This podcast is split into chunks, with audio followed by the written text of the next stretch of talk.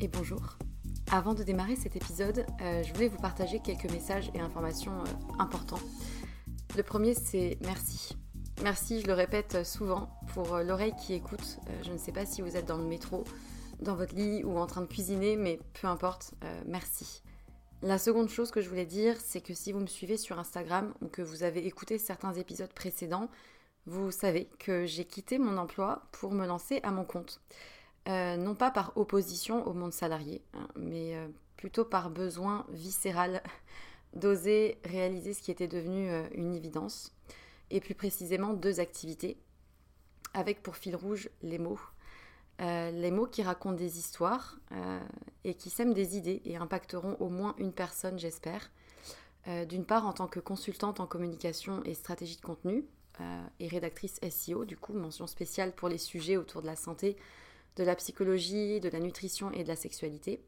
Euh, et ensuite les mots pour aider d'autres personnes à rayonner euh, par des suivis personnalisés réunissant mes connaissances en psychologie et en trauma, le tout infusé par une approche globale mêlant énergétique, tantra, polarité féminine et masculine, blocage émotionnel et outils somatiques sur lesquels je me forme depuis quelques temps.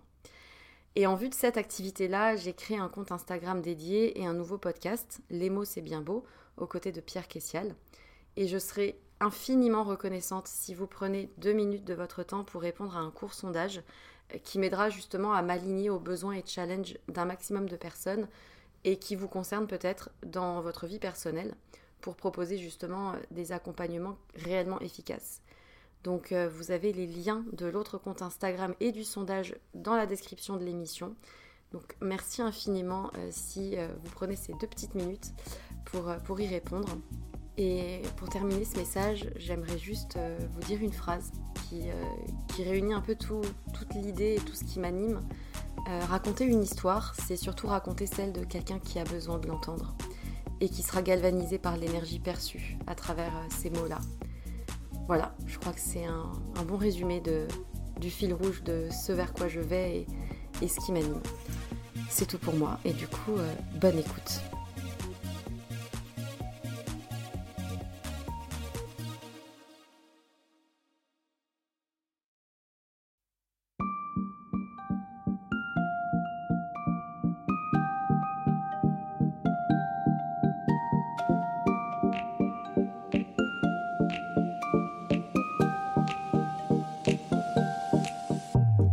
Bonjour et bienvenue sur Sois sage et parle fort, le podcast pour oser, se changer, ne plus se conformer, rire et parfois pleurer, débattre de sujets et anecdotes variés. Je suis Marie et comme vous le savez, j'ai décidé de ne plus être sage et de parler fort. Ce podcast existe grâce à vous, alors merci, merci encore d'être là et d'écouter les épisodes. Et bien sûr, si vous souhaitez soutenir ce podcast, il suffit de mettre une note et un commentaire sur l'application depuis laquelle vous m'écoutez.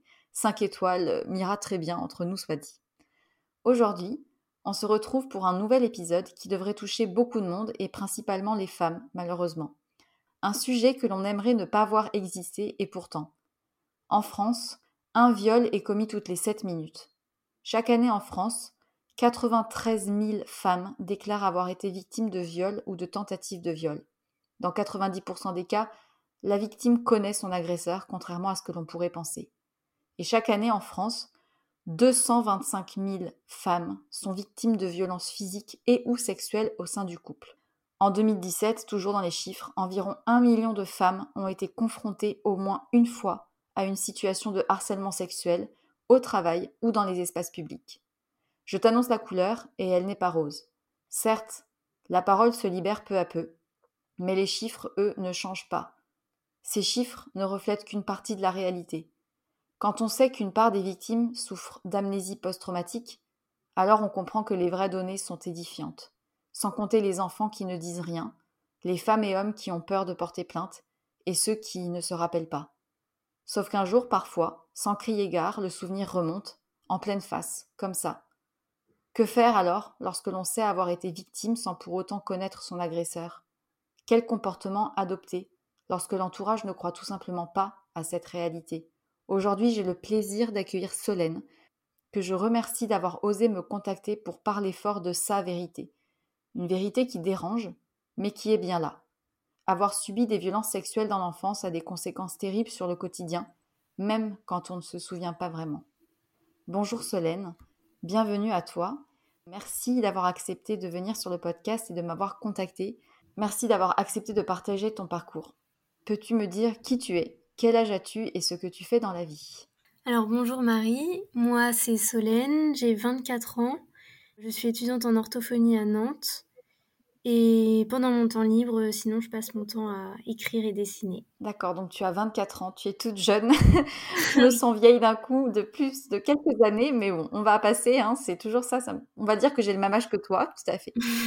Euh, tu m'as un petit peu parlé de ton histoire, et ton histoire, elle est quand même assez euh, touchante parce que bah, tu as eu euh, énormément de conséquences suite à ces souvenirs traumatiques dont tu vas nous, expliquer un petit peu plus de quoi il s'agit. Mais en tout cas, tu as vécu l'anorexie qui a pour origine les violences sexuelles que tu as subies quand tu étais petite. Est-ce que tu peux nous dire un petit peu voilà ton histoire et depuis quand tu as eu conscience de tout ça? Je crois que j'ai jamais vraiment oublié. Enfin, j'avais des, sensations ou des choses qui revenaient par moments. Je savais pas trop comment l'expliquer. Et c'est vraiment euh, au moment de l'adolescence, euh, au moment où j'ai eu mes premières relations sexuelles avec mon copain, où j'avais 16 ans, que là, euh, les flashs sont revenus avec énormément de précision, des sensations corporelles vraiment très fortes. Et bah, c'est là que tout est revenu en fait. Donc en fait, c'est comme si tous les souvenirs revenaient d'un coup à la période de l'adolescence au moment où finalement tu avais euh, des relations sexuelles euh, avec ton petit copain. Est-ce que tu as des souvenirs précis de quand ont eu lieu ces violences?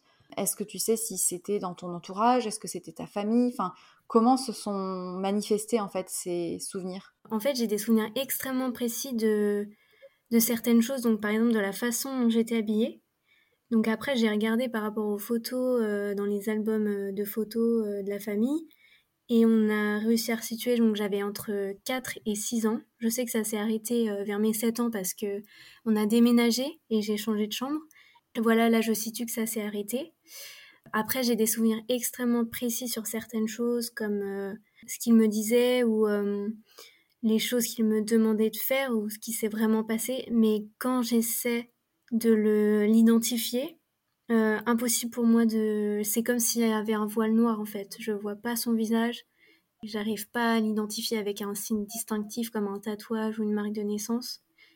Et donc ça, c'est extrêmement, extrêmement dur de vivre avec ça. Euh, ben parce que je pense que c'est quelqu'un que je connais, que j'ai côtoyé, voire que je côtoie encore aujourd'hui. Mais je suis impossible pour moi d'identifier cette euh, personne. Quand tu t'en es rappelé, quand tu avais vers l'âge de 16 ans, du coup, Qu'est-ce que tu as entrepris euh, de toi-même? Est-ce que tu en as parlé à ton entourage? Est-ce que tu as euh, entrepris des démarches pour, euh, pour en savoir plus sur la personne que ça pouvait être? Quand j'avais 16 ans, là, non, j'en ai pas parlé honnêtement, j'en ai parlé à personne parce que, en fait, je voulais pas y croire, je voulais pas croire que ça m'était arrivé à moi. Et donc, pour moi, ne pas en parler, c'était faire en sorte que ça n'existe pas. Donc, il m'a fallu au moins un an pour en parler. Après, quand j'en ai parlé, donc j'en ai parlé à mes parents, mais euh, euh, c'était extrêmement compliqué pour eux. Enfin, ma mère, euh, elle se dit que c'était pas possible, que ça se soit passé sous son toit, qu'elle m'avait pas assez protégée. Enfin, c'était impensable pour elle en fait que quelqu'un ait fait ça chez nous, dans ma chambre, dans mon lit. Peut-être qu'elle était là. Enfin, c'était extrêmement tabou et on n'en a pas beaucoup parlé c'est que en fait quand j'ai décidé de porter plainte que là il y a eu des questions qui m'ont permis de un peu de d'identifier certains critères mais pas possible pour moi d'identifier la personne encore. Donc tu as pu porter plainte. Quel est l'élément déclencheur qui a fait que tu as entrepris cette démarche-là?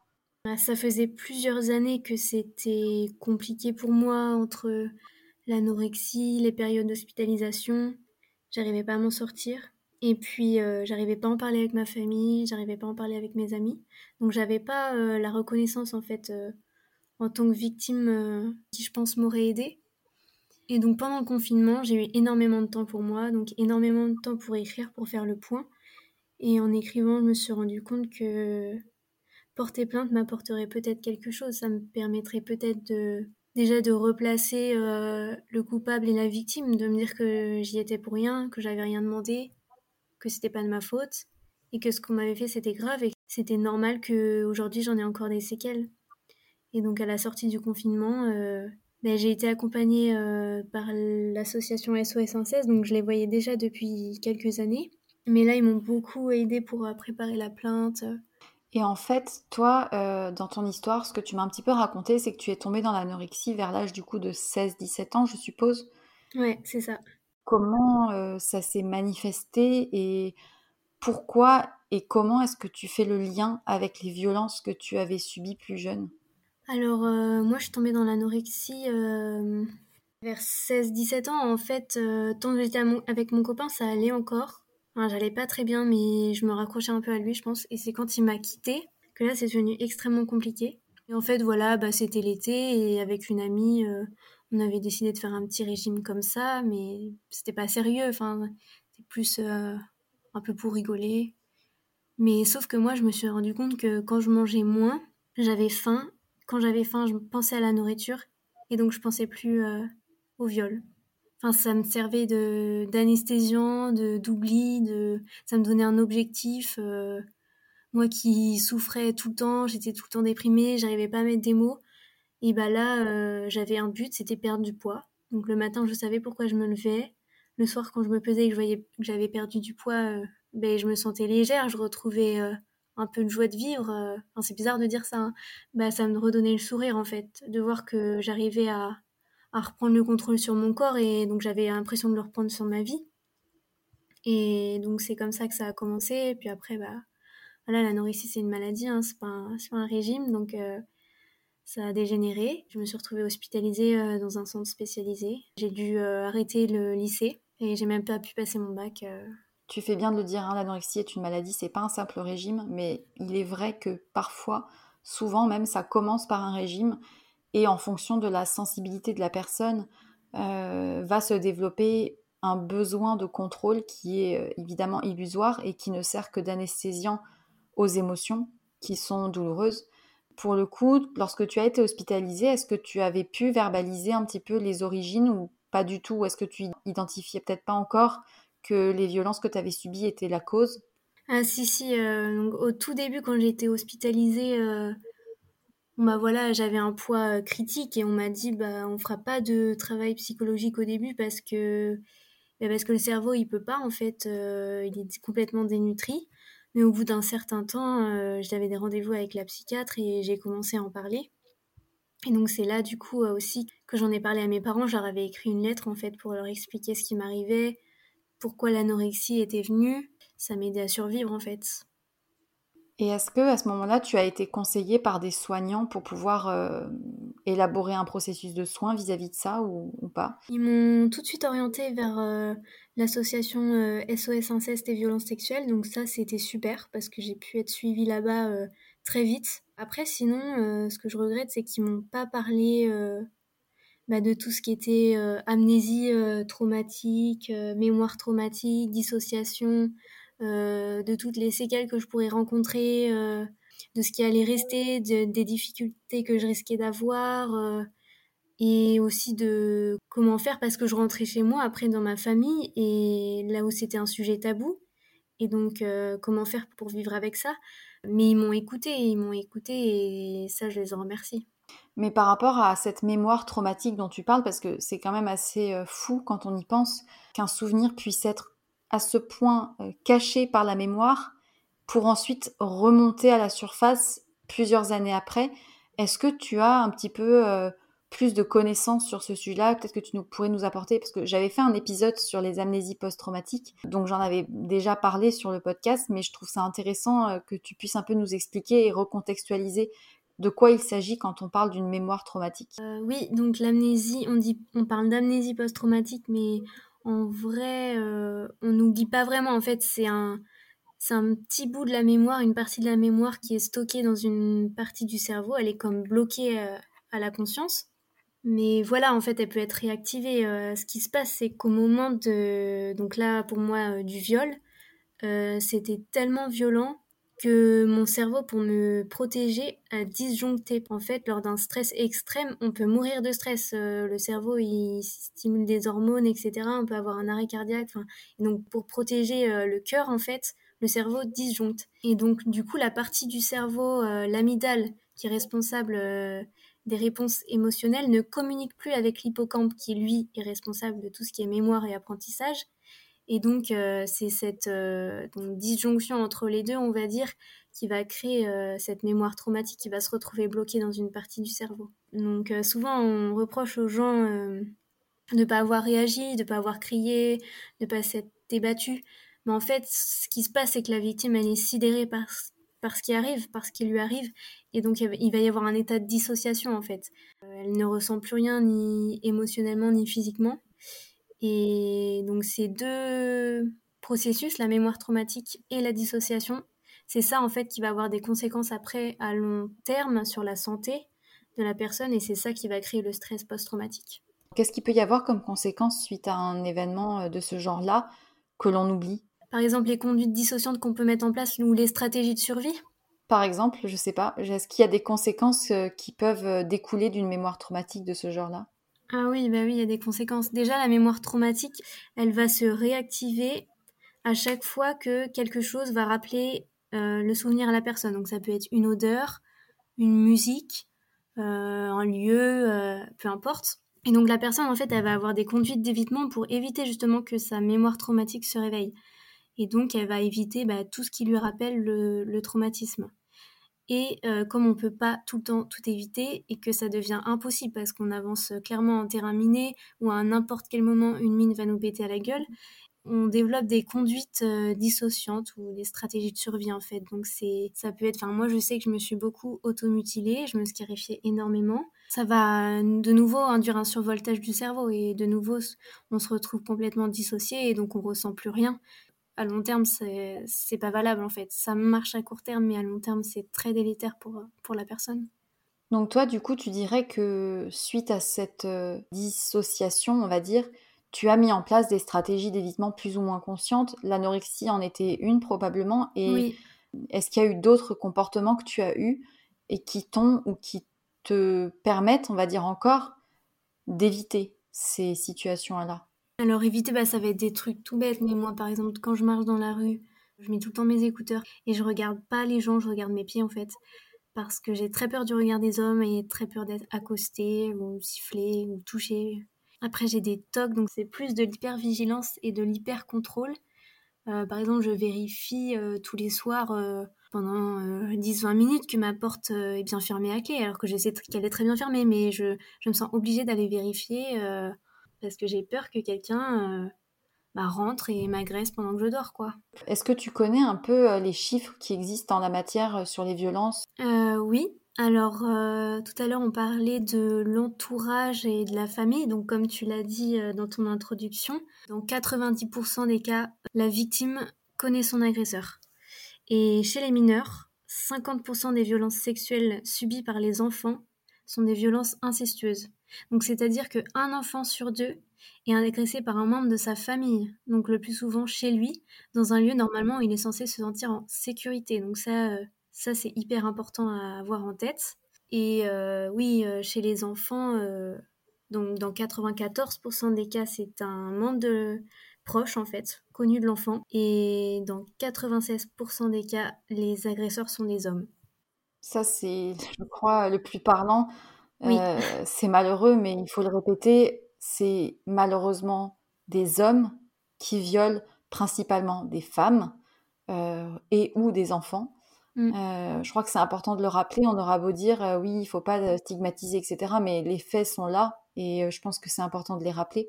Quand tu étais adolescente, est-ce que tu as eu des moments qui ont, on va dire, des moments clés qui ont été directement impactés par les violences que tu avais vécues et dont tu te souvenais pas vraiment? Est-ce qu'il y a eu des moments dans ton adolescence ou des étapes qui ont été directement impactées? Euh, moi, par exemple, j'étais une petite fille euh, vraiment très sage, euh, limite docile à l'extrême, et je faisais vraiment pas de bruit. Et à l'adolescence, je sais pas trop pourquoi, mais je suis devenue hyper provocatrice, insolente avec mes professeurs, avec mes parents. J'arrivais en retard, je rendais jamais mes devoirs. Enfin, c'était un peu une catastrophe. mais je pense maintenant, avec du recul, que c'était un moyen d'appeler à l'aide. Mais c'était, je pense, pour dire que sous la façade, il y avait quelque chose qui allait pas et que j'avais besoin, j'avais besoin d'aide. Ce qui a joué dans mon adolescence, c'est mes, c'est bah, la relation avec mon copain. donc la première fois que j'ai fait l'amour en fait et que c'est devenu c'est là que c'est revenu. Le fait aussi que j'osais pas en parler. Je me disais que j'avais un problème, mais j'avais vraiment envie d'être normale et comme tout le monde. Et j'avais un peu honte de ce que j'avais dans la tête, donc j'en ai pas parlé. Tu veux dire que t'en as pas du tout parlé à ton copain? Ah non, pas du tout. Il savait qu'il y avait quelque chose qui allait pas parce que je parlais presque plus. J'étais beaucoup moins souriante euh, qu'avant en fait, parce que j'étais, je pense que j'étais en pleine dépression. J'osais pas lui en parler, j'avais peur qu'il me quitte qui se disent que j'avais un problème ou que quelque chose n'allait pas avec moi. Enfin, je me sentais dégoûtante en fait. Ce qui est difficile en plus, c'est qu'à la période du lycée, il y a une pression aussi qui est faite euh, sur le fait que avoir des rapports c'est génial, c'est incroyable, etc. Toi, dans ton cas, si c'est pas indiscret, euh, comment tu vivais ces rapports-là en tant que jeune fille qui découvre un peu bah, ce que c'est d'avoir des rapports sexuels? Est-ce que du coup, euh, vu que tu avais des flashs, etc., comment ça a impacté cette relation-là? C'était extrêmement compliqué. Déjà la première fois, j'ai eu extrêmement mal. Euh, alors que toutes mes copines euh, m'avaient dit que c'était trop bien, euh, qu'il fallait absolument que j'essaye. et donc je lui dis mais j'ai un problème, c'est pas possible. moi j'ai trop mal, j'ai aucun plaisir. et puis en plus il y a ces images-là qui sont revenues. Donc après quand on le refaisait, non seulement j'avais mal et ça me rappelait la douleur que j'avais subie quand j'étais enfant, mais en plus je perdais euh, contact avec la réalité. En fait, je voyais plus mon copain au-dessus de moi, je voyais mon agresseur. Et j'avais l'impression de revivre le viol oh. encore et encore et encore. Et c'était horrible. Oui, parce qu'en fait, la mémoire traumatique, elle revenait de plein fouet à chaque fois que tu avais du coup des rapports sexuels, euh, encore plus que le reste du temps, quoi. Ah bah oui, à chaque fois, oui. Ça loupait jamais. Du coup, à ce moment-là, tu n'en as pas du tout parlé, mais euh, il voyait bien qu'il y avait un problème. Et bah, comment ça a fini cette relation? Parce que du coup, c'est à ce moment-là, je crois, que tu es tombée dans l'anorexie. Enfin, qu'est-ce qui s'est passé ensuite? Bah, lui, il voyait bien qu'il y avait un problème. J'arrivais pas à lui en parler. Notre relation s'est délitée comme ça. Euh, c'est que je lui parlais plus, euh, je souriais plus, j'avais plus envie de sortir, j'avais envie de rien faire. Et je lui parlais pas. Et lui, il savait plus quoi faire. Après, j'ai commencé à refuser de coucher avec lui et je lui expliquais pas pourquoi. Un jour, il est venu, il m'a dit euh, bah, c'est plus possible. Enfin, là, on arrête. Et c'est à ce moment-là que ton anorexie s'est vraiment déclenchée. Euh, quel a été le parcours pour que tu en sortes et un petit peu euh, comment ça s'est passé? Alors j'ai été hospitalisée donc très vite dans une unité spécialisée pour les troubles du comportement alimentaire. Donc j'y suis restée plus de trois mois. Quand je suis sortie, j'ai pu passer mon bac, j'avais repris du poids. Mais en fait, j'acceptais pas du tout dans ma tête le poids que j'avais repris et euh, donc j'ai tout perdu. J'ai été réhospitalisée dans la même unité. Cette fois, quand je suis sortie, j'ai réussi à tenir un peu plus longtemps. Mais euh, en fait, à chaque fois qu'il se passait quelque chose dans ma vie, où j'avais l'impression de perdre le contrôle, ou je sais pas, je vivais un échec ou un abandon, une rupture, ben, ça revenait. J'avais encore besoin de contrôler mon assiette et mon corps et je reperdais tout. Euh, ce qui m'a vraiment aidé, c'est de reprendre la fac, de reprendre un rythme, parce que j'avais été déscolarisée, donc euh, je passais toutes mes journées à la maison.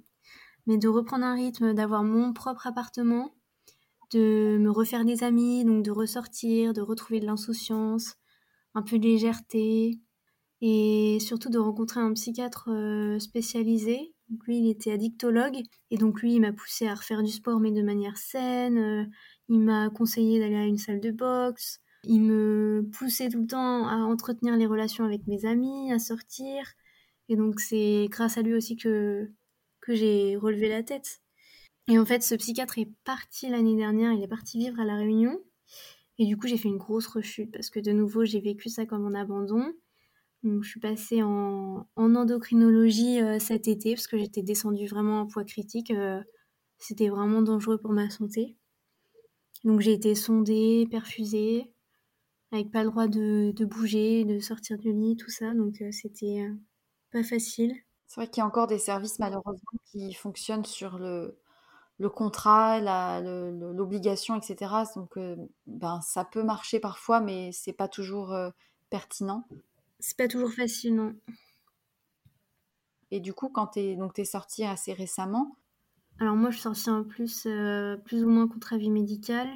J'arrivais pas à respecter le cadre du contrat. Euh, bah, je me suis retrouvée un peu toute seule. Mais heureusement, je me suis vraiment euh, consacrée à mon livre. Et parce qu'écrire pour moi, c'était vraiment important. Enfin, je voulais pas quitter ce monde sans avoir témoigné de ce que j'avais vécu et de ce par quoi j'étais passée. Et, et voilà, il fallait absolument que je mette un point final à mon livre, que je l'envoie à des éditeurs. Enfin, c'était important. Oui, parce qu'effectivement, on n'a pas mentionné encore, mais tu es en train d'écrire un livre euh, pour justement raconter ce qui t'est arrivé et peut-être euh, euh, servir à d'autres personnes. Et du coup, c'est ce livre-là, cet objectif-là qui t'a tenu, on va dire, et qui t'a porté pour pouvoir t'en sortir? Oui, ça évidemment, qui a été très important pour moi et aussi toutes les personnes que j'aimais, évidemment. Enfin, j'avais envie de tenir pour elles aussi et toutes les choses que j'avais pas vécues, toutes les expériences qui me restaient à faire. Euh, mais il fallait que je me batte en fait, j'avais pas le choix. Euh, je pouvais pas partir maintenant à 24 ans. Euh, j'avais encore plein de choses à vivre, j'ai encore plein de choses à vivre, donc je me suis accrochée et, ça a marché parce que j'ai repris du poids toute seule du coup. Et là, j'ai commencé un, un, suivi avec une nutritionniste. je vois une psychomotricienne aussi pour faire tout le travail corporel parce que la prise de poids, surtout une prise de poids rapide comme ça, c'est extrêmement dur à vivre. Et là, j'ai commencé un hôpital de jour euh, spécialisé dans les TCA. Donc, euh, j'y vais une demi-journée par semaine et je fais un repas thérapeutique là-bas. Et voilà, j'espère que tout ça, ça va me permettre de continuer sur ma lancée et de enfin quitter cette maladie. Parce que je pense qu'aujourd'hui, euh, j'en ai plus besoin. C'est assez intéressant de voir que finalement, il y a eu une espèce de déclic qui a fait qu'à un moment donné, tu as dit stop et euh, tu es sorti et tu as foncé, on va dire, pour euh, t'en sortir. On n'en a pas encore parlé, mais tu as aussi fait la rencontre avec un spécialiste en EMDR. Euh, est-ce que tu peux nous rappeler de quoi il s'agit et en fait comment ça s'est passé pour toi? Le EMDR, en fait, c'est une technique qui est utilisée pour traiter le stress post-traumatique. C'est si on rappelle un petit peu les mots, donc EMDR pour Eye Movement Desensitization Retroprocessing. Euh, mais tu vas nous expliquer un petit peu euh, de quoi il s'agit. Oui, donc euh, c'est une thérapie utilisée pour le stress post-traumatique et c'était utilisé notamment pour les soldats qui revenaient de guerre et ça avait vraiment montré ses preuves. Et donc moi, c'était mon psychiatre qui m'avait recommandé une thérapeute et donc, euh, en fait, c'est une technique où le thérapeute va proposer des stimuli. Donc, ça peut être, euh, par exemple, des bruits, des signaux lumineux à suivre avec les yeux. Ou aussi, moi, je me rappelle que j'avais des vibrateurs dans les mains. Et donc, euh, on est censé se reconnecter au traumatisme, aux souvenirs qu'on a. Et donc, avec toutes les ressentis négatifs qu'on a par rapport à ça. Et en fait, au fur et à mesure, donc tout ça en suivant des yeux, par exemple, une lumière ou en ayant dans les mains des vibrateurs. Et donc le cerveau va progressivement, grâce aux stimuli, digérer euh, en fait toute la charge émotionnelle qui est associée au traumatisme. Donc ce qui fait qu'on n'oublie pas euh, le traumatisme, mais quand on y repense, euh, ça nous fait plus aussi mal qu'avant. Et je sais que moi, ça m'a beaucoup aidé pour tout ce qui était cauchemar. Je fais pratiquement plus de cauchemars et euh, je n'ai plus de flashbacks. Donc les flashbacks, c'est vraiment les images qui reviennent euh, à n'importe quel moment euh, où tu as l'impression que tu revis le truc, de te faire violer. Enfin, c'est assez handicapant parce que ça peut vraiment venir à n'importe quel moment, que tu marches dans la rue, que ce soit en cours ou n'importe quand. Et ça, j'en avais plus du tout et je n'en ai plus encore aujourd'hui grâce à l'EMDR. Pour moi, l'EMDR, ça a été très bien pour ça. Mais pour moi, vraiment, la thérapie, ça doit être d'en parler, vraiment d'en parler. Et donc, je pense que le MDR associé à des techniques de psychothérapie plus globales, on va dire, et ça peut être pas mal parce que d'en parler, ça va nous permettre vraiment d'identifier aussi les séquelles que ça, ça, nous a laissées. Et le fait de se sentir euh, écouté, euh, cru, compris par quelqu'un d'autre, un tiers, c'est vraiment extrêmement important, je pense. Et moi, ce qui m'a aidé aussi, euh, c'est euh, de pouvoir au fur et à mesure me ressentir à nouveau sujet de mon existence, de mon corps, de mes désirs, de savoir euh, voilà ce que j'avais envie de faire, ce que j'avais pas envie de faire, et ne plus rester un peu dans cette position de victime, mais retrouver, on va dire, du pouvoir sur ma vie et me sentir à nouveau libre. C'est sur ces mots que s'achève la première partie de l'épisode avec Solène. qui nous a déjà relaté une grande partie de son histoire. On se retrouve pour la deuxième partie dans quelques jours. En attendant, je vous souhaite une excellente journée et surtout n'oubliez pas, soyez sages un peu, mais parlez fort, beaucoup.